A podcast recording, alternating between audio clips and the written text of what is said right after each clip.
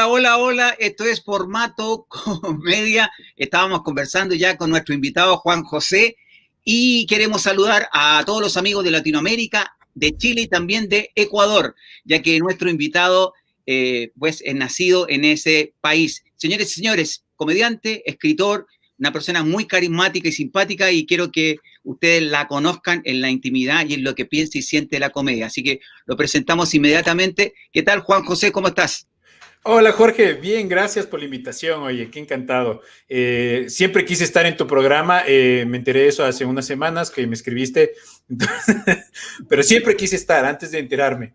Sí, eso, eso pasa mucho en la, en, la, en la comedia, ¿verdad? Hay una clarividencia, ¿no es cierto? Sí, sí. Yo quiero estar ahí, pero no sé dónde. Sí, yo sentí, yo sentía que venía un aire de cambio y, y de pronto me escribiste tú y dije, esto, esto es lo que yo presentía. Así es. El universo me estaba mandando esto. Vamos con la primera pregunta de rigor, Juan José. Eh, se la hago a todos nuestros invitados. ¿Dónde te sientes más cómodo? ¿Escribiendo, actuando o enseñando? Eh, actuando, actuando. Si sería en un orden, sería primero actuando, después enseñando y último escribiendo. Ya, ¿por qué te acomoda eh, esa, esa, esa posición o ese lugar? Eh, bueno, el escenario es para mí es donde más cómodo me siento, donde más auténtico me siento. Entonces es el lugar en el que, como mi lugar feliz. Ya, enseñando después porque me encanta compartir eh, información y lo que yo sé.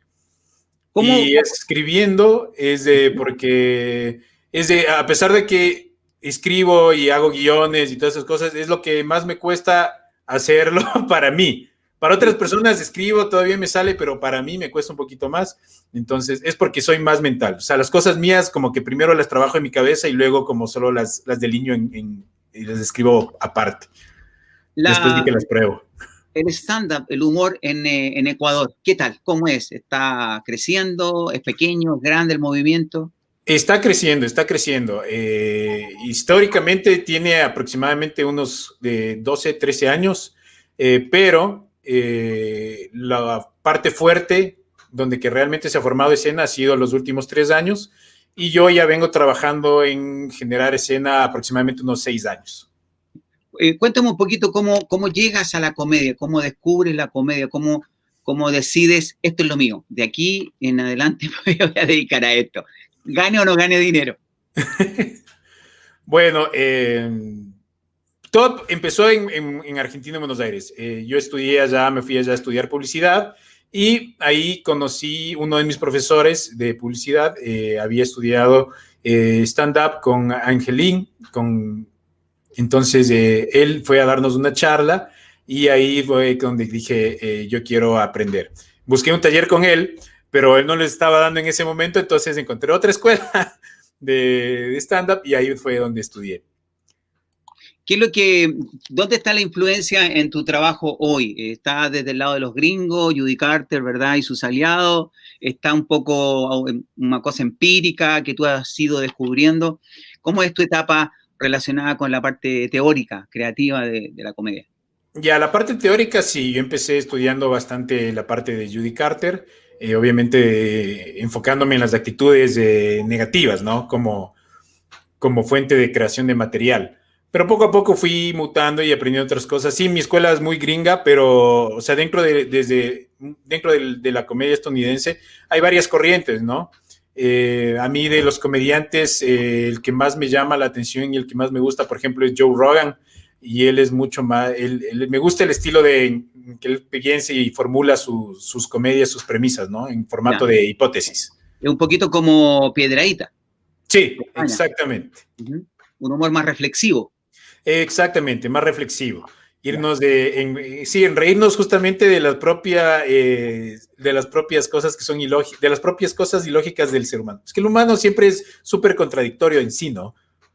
Sí, esa, esa parte me, me, interesa de, de, eh, porque te, explico un poco para ti, para las personas que a lo mejor no están viendo por primera vez. Formato comedia lo que busca es descubrir y, y entender los procesos creativos del comediante cómo piensa, qué siente, eh, cómo se manejan los engranajes internos del sentido del humor de alguien que se dedica profesionalmente a esta actividad. Entonces, desde ese punto de vista, eh, ¿cómo se mueve la cabeza, tu cabeza? eh, para crear? ¿Cómo lo haces? ¿Cómo te estimulas para, como dicen siempre, enfrentarse al papel en blanco o al computador, en este caso, con la pantalla en blanco? Claro.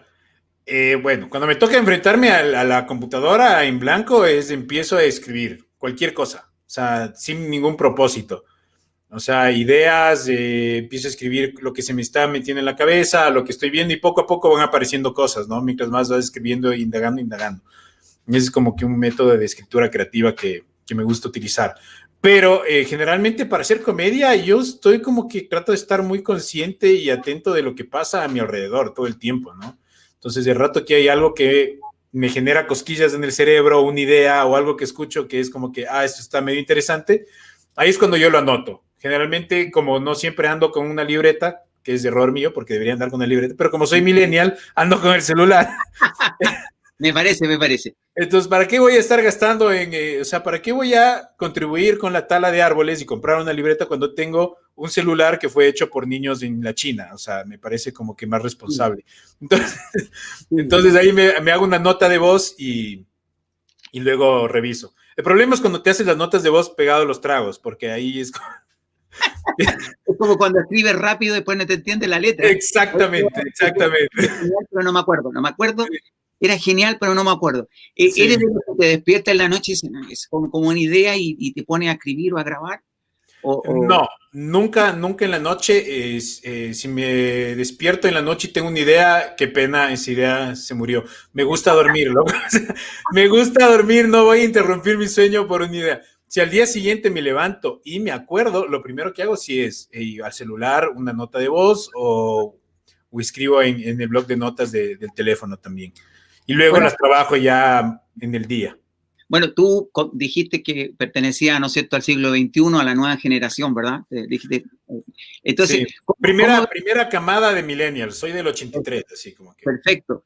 Entonces, eres prácticamente un Z, ¿verdad? Eh, de, acuerdo a, la, a la, cómo se denominan, ¿verdad? Los, grupos. Yo soy entre, entre bebé y X. Ahí estoy ahí, yo soy del 62. Así que imagínate. Pero la influencia de la tecnología es lo que hace definir un poco eh, a estas generaciones. ¿Cómo tú ves a la gente siglo XXI prácticamente o un poquito más del, 90 en adelante? ¿Cómo ves que, mira el mundo, mira la comedia? bueno, ahora, ahora ya se ve comedia, o sea, ya tenemos, gracias a la tecnología y esta brecha informática que ahora ya no existe, eh, tenemos la posibilidad de ver comedia de todos los países, ¿no? O sea, YouTube fue una gran influencia en mi generación en muchas cosas, ¿no? Desde los músicos, los artistas y los comediantes. Antes yo me acuerdo la primera experiencia que yo tuve con comedia fue cuando yo era muy joven, o sea, tenía aproximadamente unos 15, 14, 15 años y fui a los Estados Unidos un verano a aprender inglés, de esos que los papás dicen, te vas un verano a... porque no te quieren en la casa, que se vaya a otro país, que le aguante otra persona y que aprenda algo. aprenda. Me fui allá y eh, en la casa a la que llegué, la señora tenía eh, unos álbumes de comedia, ¿no? Tenía unos de George Carlin y tenía unos de Richard Pryor, y ahí fue como mi primer eh, acercamiento o sea, lo como antes se consumía, ¿no? Que eran los álbumes, ¿no? Sí, sí, los discos, sí, sí. Los discos. Sí. Es que no había, no había otra posibilidad, es decir, hay, eh, por lo menos mm, de mi parte, yo empiezo a descubrir a los cómicos americanos ya viejos, yo llevo 38 años en la comedia. Claro. Por lo tanto, mi referente era más bien lo, lo, nacional, y por otro lado las películas americanas, Jerry Lee, a lo mejor un referente para uno, ¿te fijas? Eh, o Gary, por ejemplo, mira, yo siempre digo, mis referentes para que me gustaba del humor era Gary Grant, era Rock Jackson y después descubro que son todos gays, así que yo tengo desarrollado por lo visto, ¿verdad? Porque eh, me gustaba mucho su estilo de humor. Tenemos preguntas. Acá, por ejemplo, dice Chico Peña, hola, genial, sigamos aprendiendo de comedia. Y Juan Ortiz, un gran amigo y comediante, dice, ¿cómo es en Ecuador la relación de quienes hacen stand-up con los humoristas de humor tradicional? ¿Hay colaboración? Esa es una pregunta súper interesante y es algo que yo también te quería preguntar. Porque eh, acá en Ecuador, em, al principio sí se sintió como que se sintieron un poco amenazados en este nuevo sentido, ¿no? Porque aquí eh, el teatro eh, siempre ha sido como muy tradicional, ¿no? Hay una, una escuela muy antigua de teatro, del teatro de, de la comedia, comedia de comedia. Eh, grandes escuelas como por ejemplo la Mala, Mala, Hierba es una escuela muy famosa acá en el Ecuador que crió, eh, que formó a actores muy, muy, muy buenos que representan eh, grandes comediantes acá. Por ejemplo, Monserrada Astudillo, que es una comediante, es una actriz comediante que hace ahora stand-up. Ella viene de esa escuela y ella lo que hace es un mix, un mix mucho de todo su bagaje actoral y de comedia y de la comedia del arte y todo lo que ella ha aprendido y sabe, lo mezcla con el formato de stand-up que ella misma trabaja y lo escribe, ¿no? pero también le mete su toque eh, de, personaje, le mete su, su, indumentaria, sus cosas, ¿no? Entonces es un poco más producido, pero es un mix súper hermoso y le va muy bien haciendo eso. Eh, pero aquí la comedia tradicional siempre ha sido como la comedia del arte, ¿no? El, comediante callejero, la comedia de parque, eh, eh, tenemos también mucho, mucho, heredamos mucho del cuenterismo colombiano, porque al ser país hermano que está en la frontera, ha habido muchos colombianos que han venido acá, al Ecuador, y el cuenterismo ha sido también influyente en los artistas callejeros de acá del, país. Eh, ahora ya se ve que hay un poco más de aceptación, ahora ya hay grandes actores que se están animando a hacer stand-up.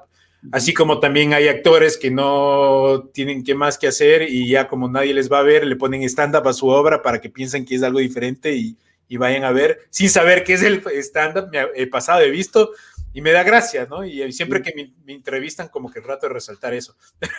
Pero no lo hago de malo, sino es como para informar, no es como que lo que están haciendo está mal. Ya me doy cuenta que la ironía es parte de tu, es parte de tu esencia.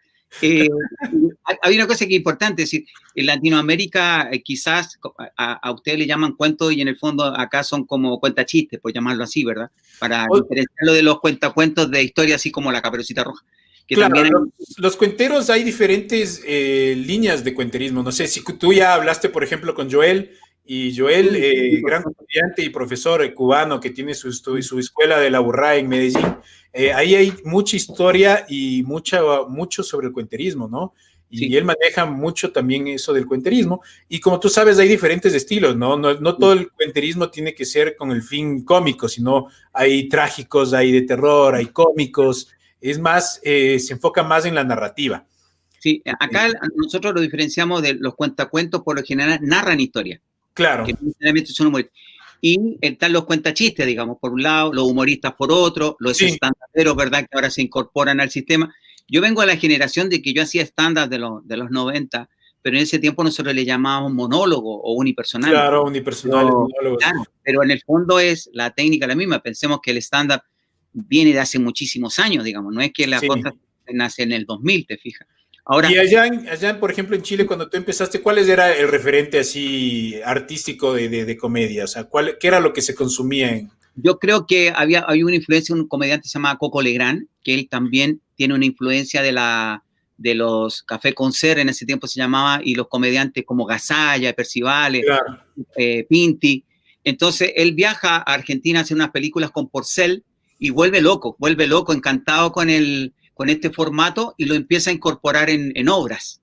Él empieza a hacer obras y yo creo que él es un gran eh, referente e influencer en ese, en ese aspecto en Chile. Empezaron a hacer teatro de revista, lo que se llama, eh, lo, famoso en la Avenida Corrientes, el teatro de revista. Aparte que, que en, Chile se hacían programas de televisión y traían a estos comediantes eh, argentinos a hacer comedia. Entonces, Gasalla, por ejemplo, hacía, salía disfrazado de corazón y hacía un monólogo. Y entonces era totalmente distinto a la cultura nuestra de, contar chistes, digamos, de contar, pequeños gags. El, el, humor callejero, tú me dices, tiene como un, desarrollo grande en Ecuador, entonces. Sí, eh, históricamente en el Ecuador ha sido el, el, humor callejero. Es más, uno de los representantes, eh, o sea, una de las figuras más representativas del humor en el Ecuador es Carlos Michelena, que es un comediante de la calle, de la del parque, ¿no?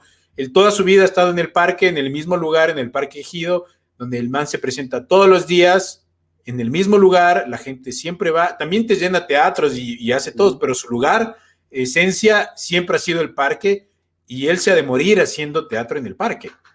Ahora una consulta, Juan José. Eh, tenemos, ¿no es cierto?, que una cosa es el humor callejero, otra cosa en un teatro, otra cosa en un bar o un mega evento, ¿verdad?, como un festival. ¿Cómo tú em, tomas el tema de la identidad escénica, de, la puesta en escena? ¿Es importante para ti, como por ejemplo, como profesor, enseñarlo, guiarlo, o tú te basas eh, más concentrado en que la gente aprenda a construir chistes? Principalmente me interesa que aprendan a construir chistes. Y, una vez que ya sabes construir chistes, eh, puedes empezar a construir tu, tu persona escénica. Eh, pero me parece que son muy, muy ligadas, eh, van muy de la mano la una de la otra. No pueden, eh, no creo que puedas enseñar una sola sin tener en cuenta la otra. Sobre todo cuando el acting es parte tan propia del stand-up también, ¿no? Sí. Bueno, yo tengo mi teoría que digo que yo tengo que tener claro que quiero ser Yacer para saber a quién escribirle. Por lo tanto, es como el huevo y la gallina, ¿verdad? ¿Qué es primero? Yo creo que si tú estás clarito y tienes claro tu personalidad, bueno, vamos inmediatamente a aprender a hacer chistes, ¿te fijas? Pero claro, es justamente eso, es, saber cuál es tu personalidad, si quieres ser una persona más estoica en el escenario o si quieres ser súper eh, energético y moverte por todos, es todo depende de, va muy ligado a la personalidad de cada, de cada sujeto, ¿no? Ahora, yo te vi en unos videos que tú después me comentaste que ya son de hace bastante tiempo atrás, cuando recién estaba, estaba digamos, en la comedia, pero que te manejaba muy bien, que era un personaje como entre tímido, entre tranquilo, y que hablaba este más fuerte, te hablaba de que te, era, extraño tocarte, ¿verdad? Ese era como el tema de, de Y me pareció em, ingenioso tocar un tema que es complejo. ¿Cómo, cómo, cómo tú haces esa, ese proceso creativo de decir cosas que a lo mejor para otros pueden sonar fuertes, pero con el acting y con el manejo del vocabulario eh, puede pasar como más, más débil o, inadvertido. Claro, bueno, esa fue una trampa que aprendí allá en, Argentina y me sirvió mucho desde el principio. Fue porque, como obviamente al principio tienes este cierto, este miedo escénico, este nerviosismo, yo dije, ¿qué hago con este nerviosismo, con esta energía? Y dije, perfecto, eh, construyamos eh, una persona escénica que empieza desde un modo tímido, eh, obviamente carismático, pero tímido, que va poco a poco tocando temas y se va volviendo más, eh, más denso los temas, pero como tiene esta como timidez y esta cosita de ser así, como que se le permite llegar a decir cosas que por ahí no podrías decirlo de una forma normal, o sea, con otra actitud, ¿no? Entonces, justamente a partiendo desde las jerarquías del humor, ¿no? De, una persona que está abajo, que empieza a ir golpeando para arriba y, y abriéndose camino. ¿Tú cómo ves la, influencia del humor americano en, nuestra generación? Es decir, en el caso de tu generación, somos de generaciones distintas, pero eh, ¿cómo eh, Chapel u otros comediantes, cómo los ves tú?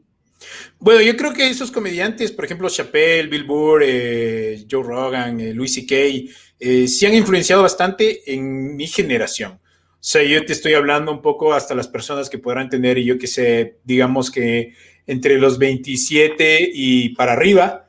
Eh, pero ahora con tanto stand-up latinoamericano que hay y se está comercializando por todos lados gracias a Netflix y otras plataformas, yo creo que actualmente los comediantes eh, tienen la suerte de tener más referentes locales de los cuales poder eh, aprender, sobre todo sobre el humor latinoamericano, ¿no? Entonces, eso está bien. Pero igual a mí me parece que uno siempre tiene que empezar por los, como yo digo, la, trilogía gringa, yo digo la santa trilogía del stand-up, Richard Pryor, George Carlin, eh, y el otro que me encanta, que es de Bill Hicks. bueno, él, eh, ahora quizás también muchos se transforman, en, cuando mueren se transforman en leyendas, ¿verdad? Sí. se transforman en perfectos. Mientras están en vivo, pues todos lo critican una vez que mueren, ¿verdad? Como, claro, a Bill Hicks, Bill Hicks era súper criticado. Sí, aparte que su humor, tu humor es fuerte, es decir... Eh, súper ácido, súper transgresor, súper eh, chocante. Pero, pero como a ti te gusta la ironía, veo que pues esos tipos de personajes te, te, calzan, ¿verdad? Te, te, calzan tu humor. ¿Tu humor es negro, irónico? ¿Cómo lo definirías? yo voy por todos los colores, Jorge. yo paso por todos los colores. Sí, me gusta, me gusta el humor negro. ahora en la actualidad trato de no hacer humor negro porque... Mm, eh, siempre hay susceptibilidades que pueden ser heridas. Eh, ahora me cuido. Antes, eh, cuando estaba al principio, sí era más transgresor, sí hablaba cosas más fuertes. Ahora trato de cuidarme un poco más en esos temas porque como que quiero una salida comercial. hay que pensar en el futuro. Tengo un hijo, entonces tengo que pensar cómo alimentarle y que me abran la mayor cantidad de, espacios. Va a volver a cómo han cambiado los niños, ¿no? Exactamente, no, no, no, me gustaría que me inviten a Viña del Mar y, salir abucheado por, por una horda de, de, generación de cristal, entonces no.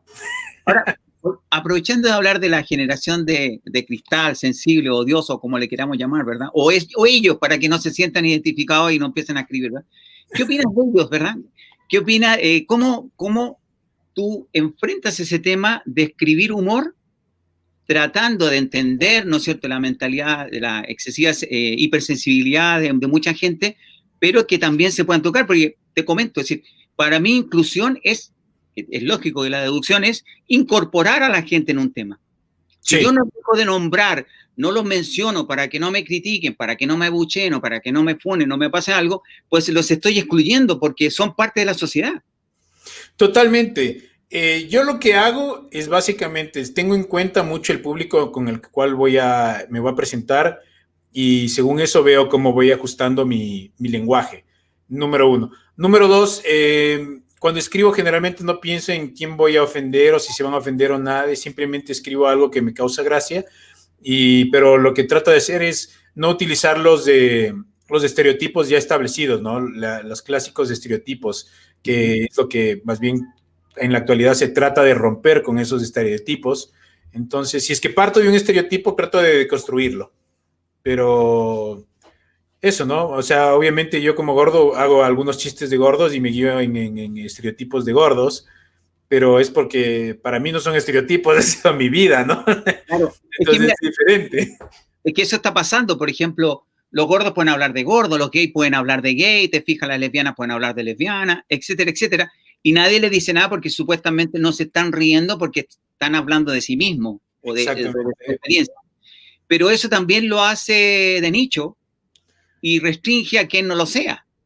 Pero es que depende, porque si tú empiezas eh, tu show haciendo chistes de tu, digamos, de tu sector, de tu área o de tu nicho, eh, o atacándote a ti mismo, o burlándote de tu propia situación, el rato que tú luego empiezas a atacar otras situaciones, la gente ya está más empática contigo porque tú ya te, ya te desnudaste enfrente de ellos y ya hablaste de ti, ya te burlaste de ti.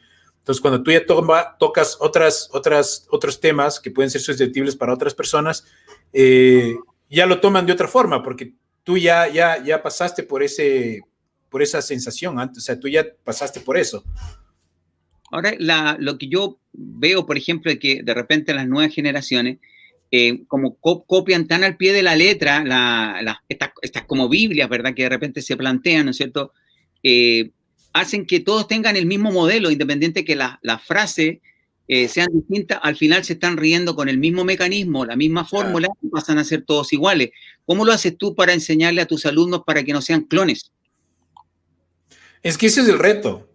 Ese es totalmente el reto, porque tú como profesor solo puedes enseñarles el camino y tratar de que ellos sean originales. Eh, yo digo, por ejemplo, todas las premisas, todos los temas ya se han tratado. O sea, el, tema, por ejemplo, de que no, es que ese chiste ya lo escuché desde otro lado, pasa un montón y peor en, ahora en la actualidad donde que el Internet eh, te lleva, puede exponer muchas premisas de muchas personas, muchos chistes, pero el hecho de que puedas pensar igual a otro comediante puede darse. Eh, yo creo que el éxito está en cómo, cómo resuelves la premisa. ¿Por qué no, no explico un poquito más eso, sobre todo para los chicos y la gente que nos puede estar escuchando eh, en el programa? ¿Cómo, ¿Cómo tú planteas la premisa? Es decir, Aristóteles dice un principio, desarrollo y final, ¿verdad? Supuestamente él lo dijo, ¿verdad? Porque ahora ya uno duda de todo, ¿verdad? Es como, como cuando te dicen em, tragedia más tiempo igual comedia. Yo, yo discrepo un poquito, por ejemplo, de esa fórmula. Claro. Porque tú no, aunque pase el tiempo, no la vas a poder transformar en comedia. Claro, puede haber, o sí, o sea, generalmente, por ejemplo, hay una, hay una historia de, un comediante que hizo un chiste del 9-11 dos semanas después de que pasó el 9-11 en los Estados Unidos. Y, y, a la gente en ese show les causó mucha risa y todo, pero es, es subjetivo. O sea, como puede haber gente que le cause risa, puede haber gente que no. O sea, depende de qué tan hijo de puta seas también. Ahora, en cuanto a ese nivel, ¿qué tan hoy con un hijo, tu nivel de hijo de puta bajó. No. no, no, no creo. cuando, cuando quiero ser, lo soy y cuando no quiero ser, no lo soy. Eh, pero, pero eso, pero yendo a la, pregunta, eh, para mí la premisa es básicamente es un razonamiento o que afirma o niega algo. Partiendo de ese punto, yo creo que puedes construir cualquier cosa. Si lo llegas a simplificar a eso, puede ser más rápida y más fácil la búsqueda del punch. Ahora tú. Y ya sabes, ya sabes que tienes que romper. Lógico. Ahora, ¿tú, tu, humor va más por el lado del liner, el chiste corto, o te gusta más eh, una historia con muchos chistes? Me gustan los whiteliners. Me, me, me parecen que es un juego mental súper, súper eh, interesante. Me divierte mucho. No soy muy bueno haciendo wineliners. O sea, realmente no es un estilo que sienta que me representa a mí. Sí soy más de, de, historia, pero tampoco de historias muy largas. O sea, parto como que como si fuera medio anecdótico, pero en realidad nunca es anecdótico en 100%, pero sí parto de eso, me gusta, me gusta la, me gusta la, la narrativa. Cuando tú, cuando tú empiezas a, a, ver un alumno que tiene un potencial, porque uno se da cuenta quién, tiene, quién viene gracioso de nacimiento, ¿verdad? Y alguien que necesita mucha técnica para ser divertido, ¿verdad? Eh, ¿Cómo lo guías tú para que no, no se pierda y no, no, no, caiga de repente en los estereotipos o se quede en un formato que a lo mejor no, no le queda tan bien? O sea, yo en eso trato de no influir. ¿Ya? O sea, porque eh, esas piedras con las que tú te van a dar son las que te van a formar. Entonces, eh, yo creo que tienes como comediante, yo te ayudo, te enseño eh, la estructura, te enseño la técnica, te enseño a pararte, a buscar el foco de luz, a hablar bien en el micrófono, eh, pero ya influir directamente en tu línea de pensamiento o qué quieres hacer, yo ya dejo que ya sea el camino de cada persona. yo siento que ese fue mi camino, nunca traté de que me influyan mucho mis profesores en lo que yo hacía sí les escuchaba, sí respetaba su opinión, pero también obviamente como un ser humano terco que soy, eh, también me di mis, mis golpes por... Y eso fue lo que me formó y me ayudó a crecer. O sea, yo al principio hacía humor muy, muy sexual, al principio cuando recién empecé, porque obviamente es más fácil. y me sentía y me, me, resultaba muy, muy natural porque era un joven muy hormonal que, que estaba muy ganoso, entonces y confiaba en el efecto tarima para que me ayude. Entonces, eh, pero luego, luego vas cambiando, vas evolucionando, te das cuenta que, que, va más contigo, eh, si es lo que estás haciendo es fiel a tu, a tu forma de pensar o, o a cómo eh, funciona tu cerebro o cómo quieres explorar la vida y eso, ¿no? Entonces, yo me gusta que, que cada uno aprenda en su camino. Ahora, el, tu, parte en Argentina llega a Ecuador cuando no había un movimiento todavía, ¿verdad? No había una tendencia del stand-up. Es decir, eres, podríamos decir, uno, uno de los fundadores del, movimiento en, Ecuador. Fundador no podría decir, pero impulsador sí. Ya, ¿dónde estaría la diferencia? En que ya había gente que estaba haciendo stand-up acá. Lo hacían muy esporádicamente y no había eh, esa frecuencia que debería existir en una escena, pero ahora en la actualidad ya hay shows todas las semanas, cosa que antes no había. Antes era uno, dos por mes. Eh, si habían tres en un mes, era ya como que wow, o sea, y iban a dos y al tercero ya no iban. Entonces, eh, poco a poco se ha ido eh, trabajando en eso. Aún, hay, aún el camino falta mucho por labrar y yo creo que en unos 10 años van a haber referentes súper interesantes en el stand-up ecuatoriano que se van a poder proyectar a un nivel internacional muy, muy fuerte.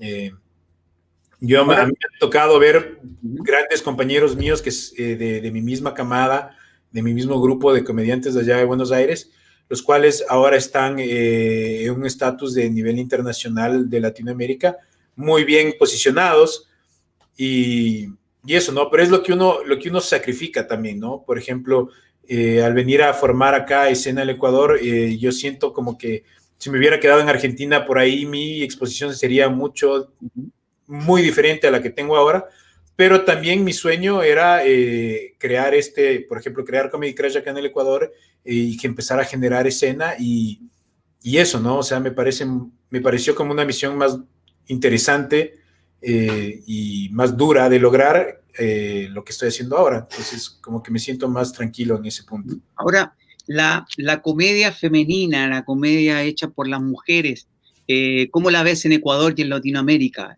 ¿Funciona? ¿Hay gente?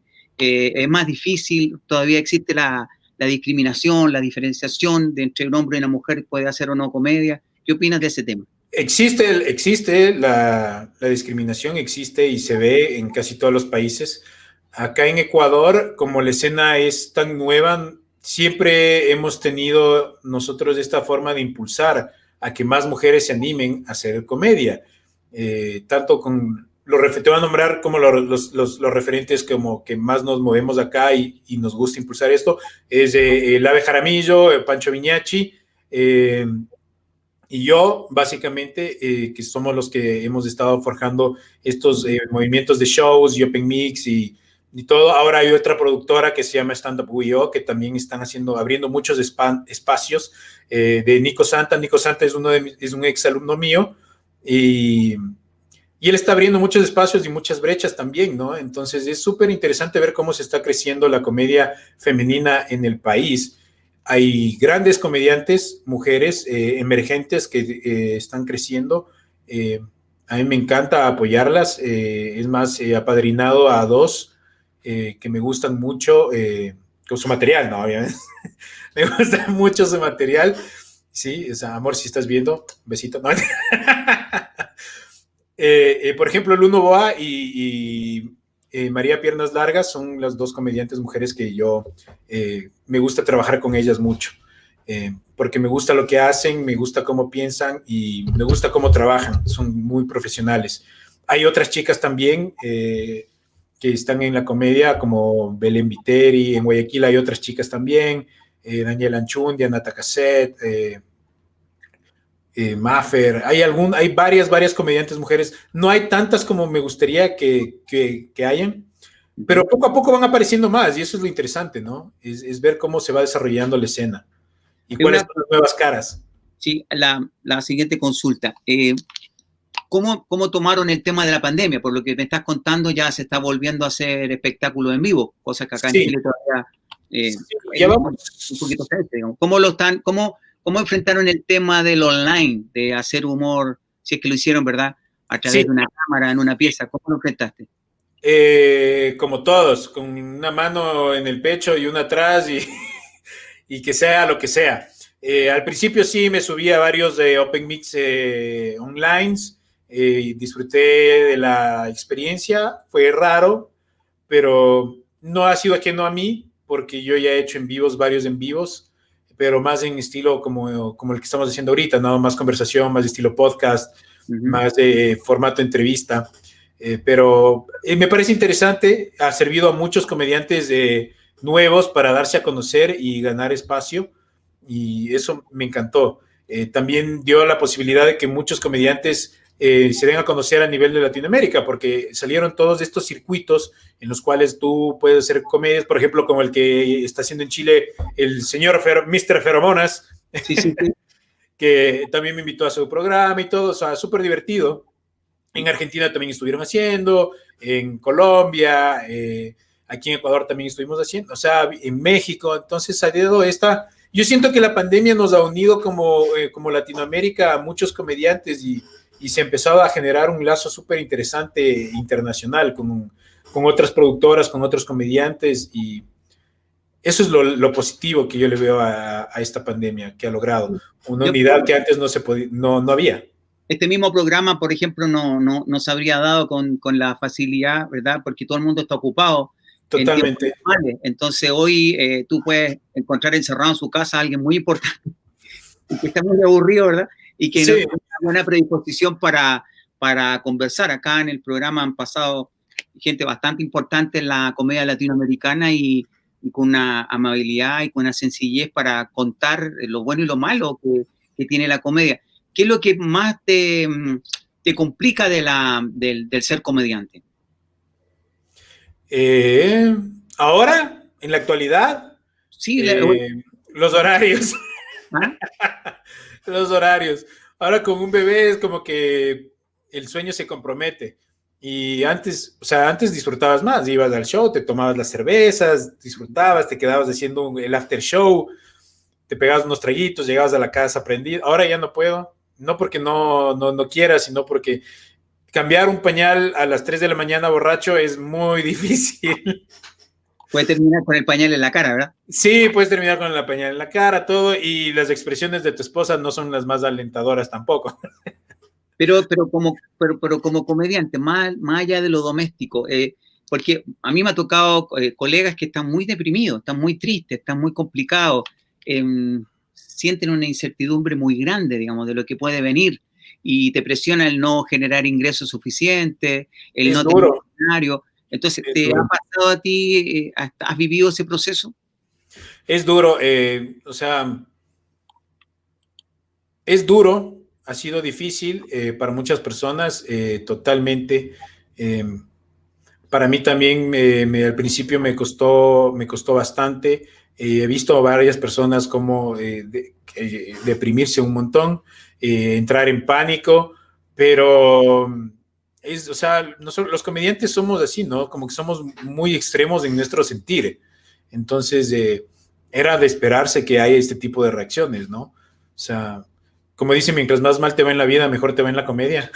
Sí, bueno, tiene más material. Ahora, claro, ahora entrando al, volviendo al tema de los materiales, este programa es bien diverso, vamos, volvemos, bajamos, recordamos, volvemos, volvemos a. Me encanta.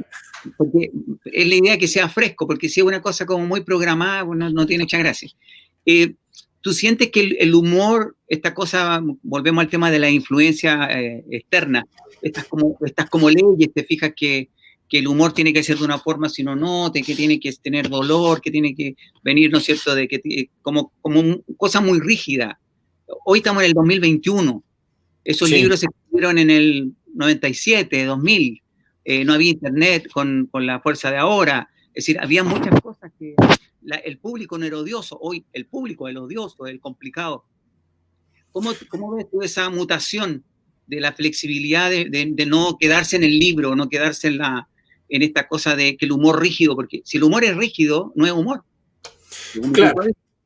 Totalmente de acuerdo. Eh, y tenemos que estar sujetos a todos los cambios de paradigmas que se, se presentan con la modernidad y con los pasos de los años. Eh, yo soy flexible en eso, pero me, gusta. Yo tengo, yo tengo algo que para mí me ha servido mucho. Es siempre tienes que saber cuáles son las reglas del juego para saber cuáles pueden ser dobladas y cuáles pueden ser rotas. Entonces, por eso es que me parece que es muy valioso saber la estructura, sea del año que sea, pero, o sea, toda esa teoría nació de un punto de alguien que estuvo estudiándola, que o, sea, hay tratados del humor desde Aristóteles, entonces eh, es un tema que se viene tratando desde hace cientos y cientos de años. Eh, hay, un, hay un bagaje histórico y teórico súper fuerte, que el cual te puedes anclar del humor y del teatro y de la escena y todo. O sea, históricamente tiene miles de años el humor. Eh, entonces, es interesante saber cuáles son las estructuras que se planteaban y tú ves ahora en la actualidad, te das cuenta cuáles sirven y cuáles no te sirven, o cuáles te sirven a ti y cuáles no, no, no, no aplican a ti, porque cada persona puede ir rompiendo las reglas yéndose por camino. Si te funciona, síguelo haciendo. Si no te funciona, deséchalo y mira qué es lo que te funciona a ti. Mira, yo con Pablo Pérez, que es un gran, un gran estudioso de la comedia, que es de Costa Rica, él tiene su, programa eh, Comedy Lab en, YouTube, y con él hicimos un intercambio de alumnos y espectacular, inclusive yo participé de un taller de él, él participó de un taller mío, hicimos una mezcla entre taller de identidad escénica con un taller de escritura humorística. Claro. Eh, y yo le decía a mis alumnos, tienen que, eh, tienen que aprender la técnica que, que practica y enseña Pablo, que viene el tema de la Judicarte, también el del paso a paso, ¿verdad? El Green, creo que no, me acuerdo bien, o Trin, el nombre del, autor. Y, tú, tú tienes que aprender eso para después tomar la decisión si esa fórmula te sirve, porque por personalidad puede que tú aprendas mejor de una forma que de otra. Sí, a mí me gusta mucho, por ejemplo, el libro de, Guillermo Celsi. ¿Ya? Me parece que es un libro muy clarito, eh, está muy bien escrito, la, muy buenos ejemplos, es súper claro. Es una muy buena herramienta como para, para empezar. Eh, pero yo creo que como comediantes y como ser humanos, ¿no? Siempre tienes que estar capacitando y viendo nuevas formas, ¿no? yo empecé con este taller de stand-up con mis profesores Diego Saco, Pablo Kenny, y después eh, hice otro de stand-up eh, enfocado más en herramientas del impro con el negro Albornoz. Y justo ahorita, hace, creo que hoy escribió Juan José Covarrubias, un comediante mexicano, que quiere, que va a dictar un taller que es aprender a escribir material a partir desde, a partiendo de las emociones, a partir de una emoción.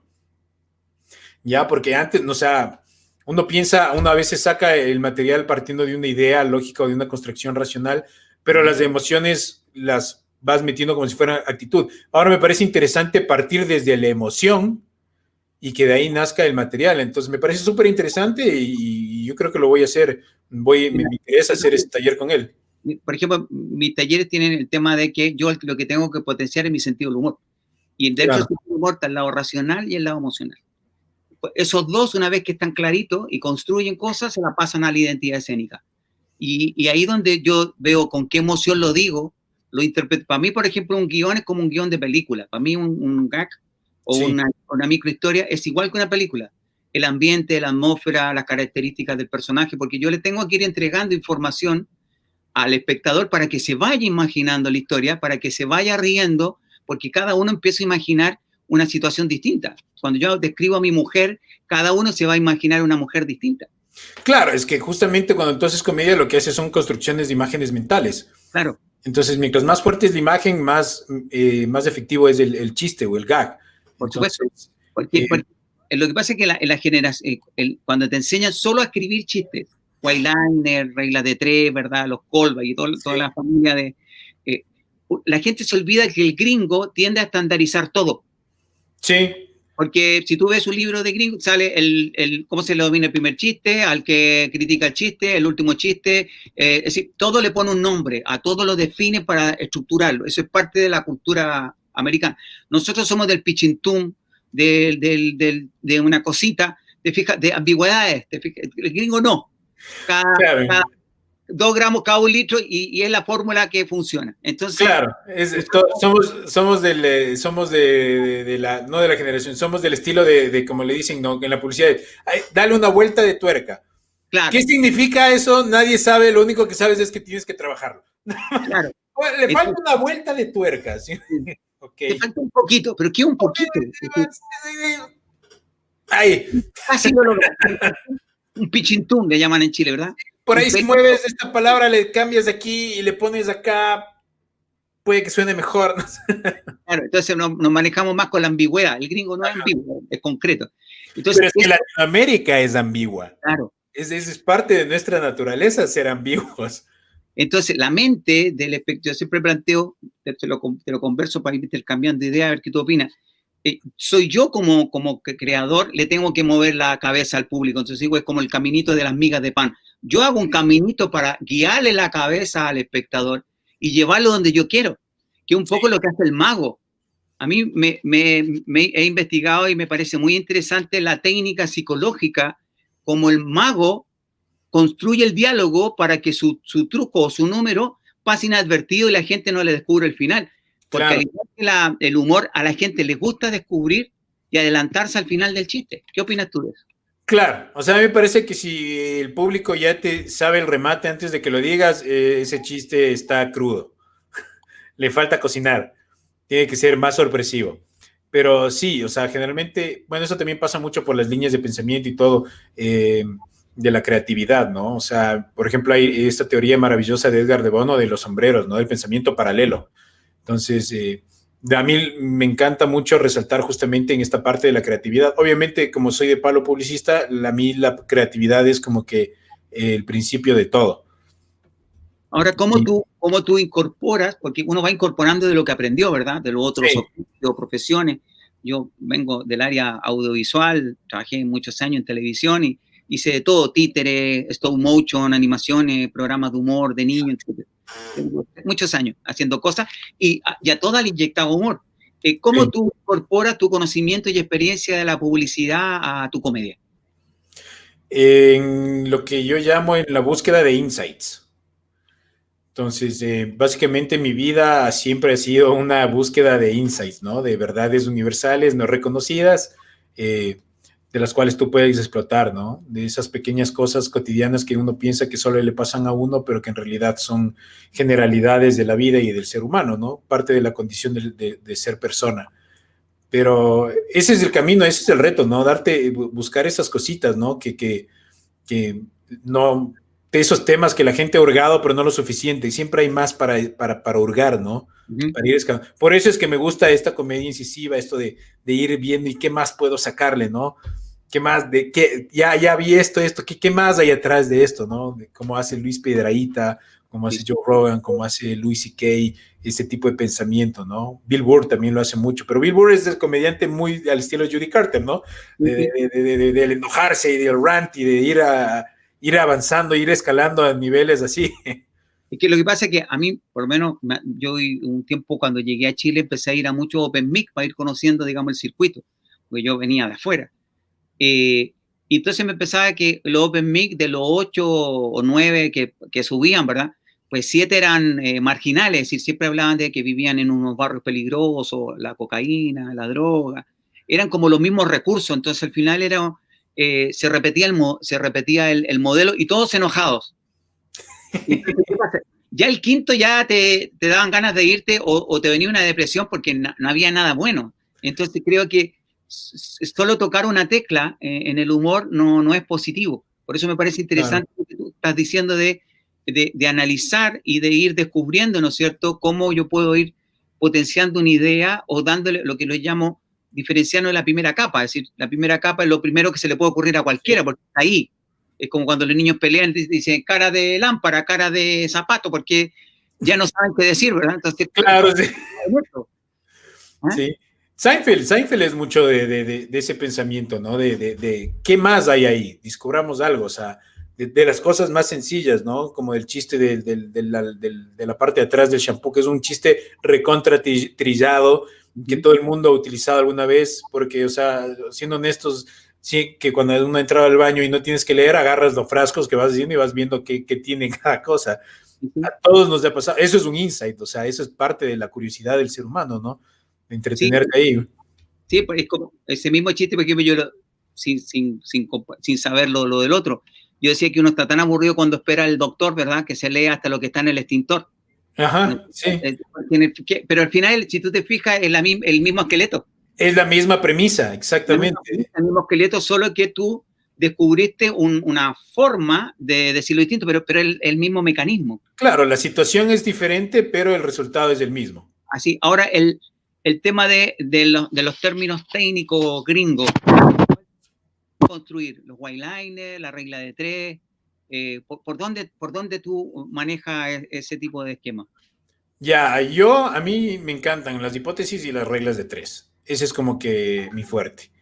Eh, me encanta explorar, ¿no? Irme al ridículo, eh, lo absurdo. Em, ese es mi camino. Y la regla de tres es obviamente por, por cábala. Como habíamos conversado antes. por eso te lo pregunto. A mí me gusta hacer todas en secciones de tres. ¿sí? Habla un poquito de, eso, de esta cábala de que pues te quedó esta cosa de los tres, digamos, de, hacer todo con tres. Sí, bueno, ya, eh, bueno, eso parte un poco de lo que soy un poco eh, medio espiritual, me encanta la magia, lo esotérico, la alquimia, eh, las teorías de conspiración, los Anunnakis, los Illuminatis, los masones, los Rosacruces, todo. Entonces, soy una enciclopedia de esas pendejadas. Pero te vamos a invitar a un programa que tengo los martes con tres comediantes más que, nos, se llama Somos de Martes. Que precisamente hablamos de todos estos temas, conspiraciones, Anunnaki. y cuando, y cuando vienen chicas son de Venus. Etcétera. Ajá.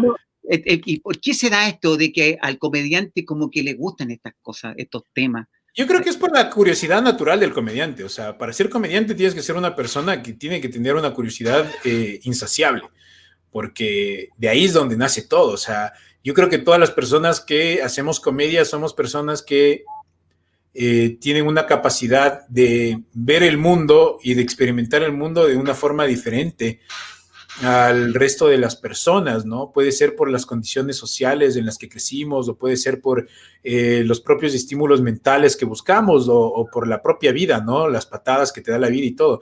Pero Sí, nunca me he encontrado con un comediante con el cual no sea interesante conversar. Sí, es que ¿sabe lo que pasa? Que creo que la generación, porque hay gente que es chistosa, que es divertida, ¿verdad? Y que es graciosa. Y sabe contar chistes y todo, pero quizás no tiene una, filosofía de vida profunda. Es más, bien, más bien light, por llamarlo así.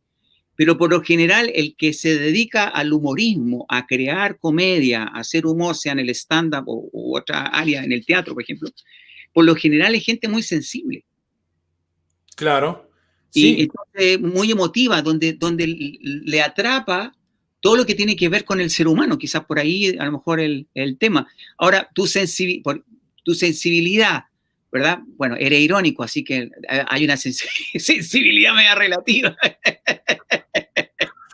Es, porque soy acuariano. ¿Por qué lado va? Tu sensibilidad de decir, no, esto no, esto hay que hablarlo, esto hay que decirlo, o no, de esto me voy a hacer el tonto, pues no me voy a quemar.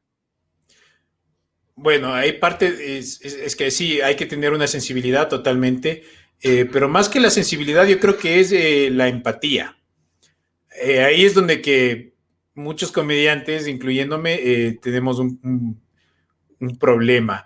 O sea, yo sí entiendo la sensibilidad humana, yo sí comprendo mucho los problemas, entiendo eso, pero también soy una persona que trata de ser lógica, ¿no? Trato de solucionar las cosas, sí, de forma creativa, pero también dentro de la creatividad tiene que haber una lógica, ¿no? O sea, y obviamente la lógica tampoco es algo a rajatabla, ¿no? o sea, tu forma, tu pensamiento lógico puede ser muy diferente al mío, ¿no? el sentido común, como dicen, el sentido común es el sentido menos común. Lo que para ti es sentido común, para otra persona no puede llegar a serlo. Eh, entrando al sentido común, entrando a lo que se debe o no se debe decir o hacer. ¿Qué opina de este, de que mucha gente cree que el humor tiene que ser el, esa frase que he repetido siempre, el megáfono de los sin voz, que tiene que tener una connotación política, que tú tienes que de una u otra manera desenmascarar al poderoso, de que tienes que decir lo que nadie dice? ¿Qué opinas de, de, de esas de esa premisas o de esas miradas de la comedia? O sea, por mí está bien. Mm, yo no lo hago. Eh, pero está bien, o sea, yo creo mucho en la libertad de expresión y cada persona es libre de hacer su comedia o llevarle al ámbito que quiera, ¿no? Si uno quiere ser político, puede ser político, si uno quiere ser eh, lo que sea, ¿no? Pues si quieres ser family friendly, puede ser family friendly, si quieres rayar en lo psicótico y, parecer un loquito, puedes hacerlo. depende, o sea, público para todo hay. O sea, así como hay comediantes de izquierda, comediantes feministas, comediantes eh, de derecha, de todo, o sea, son etiquetas. En realidad la comedia es todo, o sea, uno puede hablar de comedia, o sea, por, e, a mí ese es el tema que dicen, eh, los límites del humor, hasta dónde llegan, cuáles son los límites del humor, o sea, no hay límites. O sea, el límite es tuyo, o sea, tú te impones tus propios límites es tu propia moral, tu propia lógica, tu ética, tus valores, lo que sea, que como quieras llamarle, es lo que te va a determinar eh, de qué hablas y qué no hablas. Y el público igual, el público va a decidir si esto va con mi forma de pensar o no. Ahora tú, ¿cuál, cuál es tu límite? ¿Cuál es tu ética? O sea, ¿qué cosas no, las no las dirías? Aunque fueran graciosas, no las dirías o no te referirías. Bueno, eh, por ejemplo, yo no haría, o sea, yo trato de ser lo menos ofensivo eh, posible, porque obviamente no me gustaría, no me gusta que sentirme ofendido, ni, eso, pero tampoco, eh, pero a veces pasa. pero los límites son, es eso, ¿no? Son parte de, de, ti. O sea, yo trato de ser, no trato de ser muy político, porque me parece que eh, la política es muy personal de cada persona. el activismo político va muy enraigado a lo que tú creas. Eh, respeto mucho el pensamiento de las personas. Eh, si siento que algo que voy, que puedo decir o algo que pienso puede llegar a ser chocante para alguien, no lo hago, porque cuando tú comunicas tienes que ser consciente de si la persona a la cual le vas a dar un mensaje es capaz de recibir ese mensaje de la forma que tú tratas de que llegue. Si una persona no está preparada para recibir una información, no le vas a vomitar la información encima porque no va a, tener la comprensión o la capacidad de comprender por X y razón. Puede ser por emociones, puede ser por porque estás bloqueado en ese momento o simplemente porque no quieres escuchar razones lo que sea. Entonces, es muy ligado a la lectura de, las personas, ¿no? A propósito de la lectura, tú cuando subes un escenario, o antes, ¿verdad? Cuando sobre todo estás en un bar o en un lugar más sí hace lectura del público, eh, sí. más o menos la edad, la etnia, la clase social o un poco la tendencia que puede tener el grupo? O sea, la edad, la etnia y clase social me parecen irrelevantes, eh, porque el humor no está ligado a la edad, la etnia o, la, o el estatus social que tengan las personas, ¿no? Eh, porque el cerebro de las personas es diferente. Yo lo que hago es trato de, definir cuál es eh, lo que más les llama la atención en los primeros cinco minutos de mi rutina, ¿no? Entonces tengo como tres chistecitos que me gustan hacer al principio, en el cual voy tocando por encimita ciertos temas y voy viendo cómo van reaccionando a eso y de ahí veo cómo va a ir cambiando mi actitud eh, hacia el público eh, en el resto del show. Porque yo trabajo por módulo, a mí tengo módulos muy claros como un trencito, yo siempre llamo que es como un trencito donde si un vagón no me funciona lo saco y meto otro, ¿verdad? Porque voy descubriendo sí, pero siempre una misma línea, digamos, no es que yo cambie de tema porque estoy viendo que alguien no se rió, porque puede tener problemas. Ah, si alguien no se ríe, no me importa. O sea, si ya todos no se ríen, ahí es como que, bueno, hay que cambiar algo. El malo. sí, pero, por ejemplo, eh, yo también hago eso. Tengo mis, mis, chistes marcados por secciones, pero no todos tienen una línea de pensamiento que puede ser fluida. Eh, por ejemplo, los segways, los, los cambios de temas, eh, algo que, por ejemplo, a mí me, me resulta fácil cambiar de tema por lo que soy muy de divagar en momentos, o hay veces en los que trato de, veo que un remate me funciona y le trato de agregar más, más descripción, más exageración y ver hasta dónde puedo llegar, eh, sobre todo en la construcción, cuando estoy construyendo chistes nuevos, ¿no? Entonces, siempre, el comediante siempre quiere ver hasta dónde le dejan llegar, ¿no? Sobre todo ese público, hasta dónde me permiten. Creo que tu acting te lo permite, yo creo que tu manera de, de pararte y presentarte en el escenario te permite esa flexibilidad como que es un tipo que está pensando cosas. No es, un, no es un, un, un, francotirador que está rematando chiste, chiste, chiste, ¿verdad? Con una seguridad y soltura eh, fuera de lo normal, porque eso también se da, hay estilos de comediantes que se proyectan con mucha seguridad. Tú lo haces como cansino, tranquilo, por lo menos lo que yo te vi, ¿verdad? Sí. Eh, vas, vas, tirando tus tonteritas y tus cosas fuertes, pero con una ingenuidad cosa que la gente no sabe si, si es broma, si es en serio. Entonces, el, tu, tu, humor tiene un peso psicológico con, el, con la actuación, con, la, con el manejo de la emoción, sí. con el texto, que eso no todos lo manejan. ¿Cómo, ¿Cómo llegas a esa fórmula, a esa mezcla? En realidad eh, se me dio natural, porque yo soy, es, es mi forma de ser. Eh, básicamente. O sea, yo como soy en el escenario, también a veces soy en la vida. Eh, también me manejo con cierta ingenuidad, ya, por ser bonachón. me gusta ser una persona buena, eh, trato de ser, no trato de ser, de dañar a las personas, eh, tengo un concepto de justicia muy marcado, me indigna la injusticia, pero entiendo que existe y, he aprendido a vivir con ella.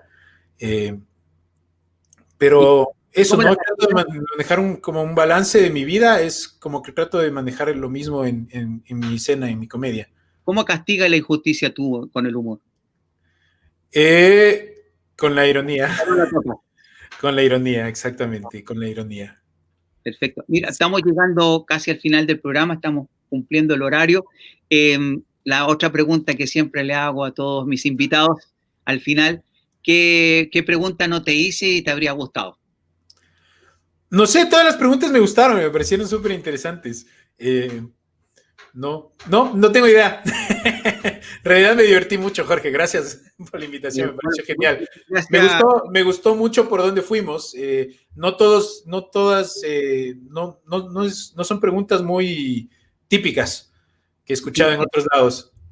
Es que mira, como te decía al principio, nuestra idea es eso, es decir, es descubrir lo que tú piensas, lo que tú sientes, compartir opiniones, ¿verdad? Compartir ideas.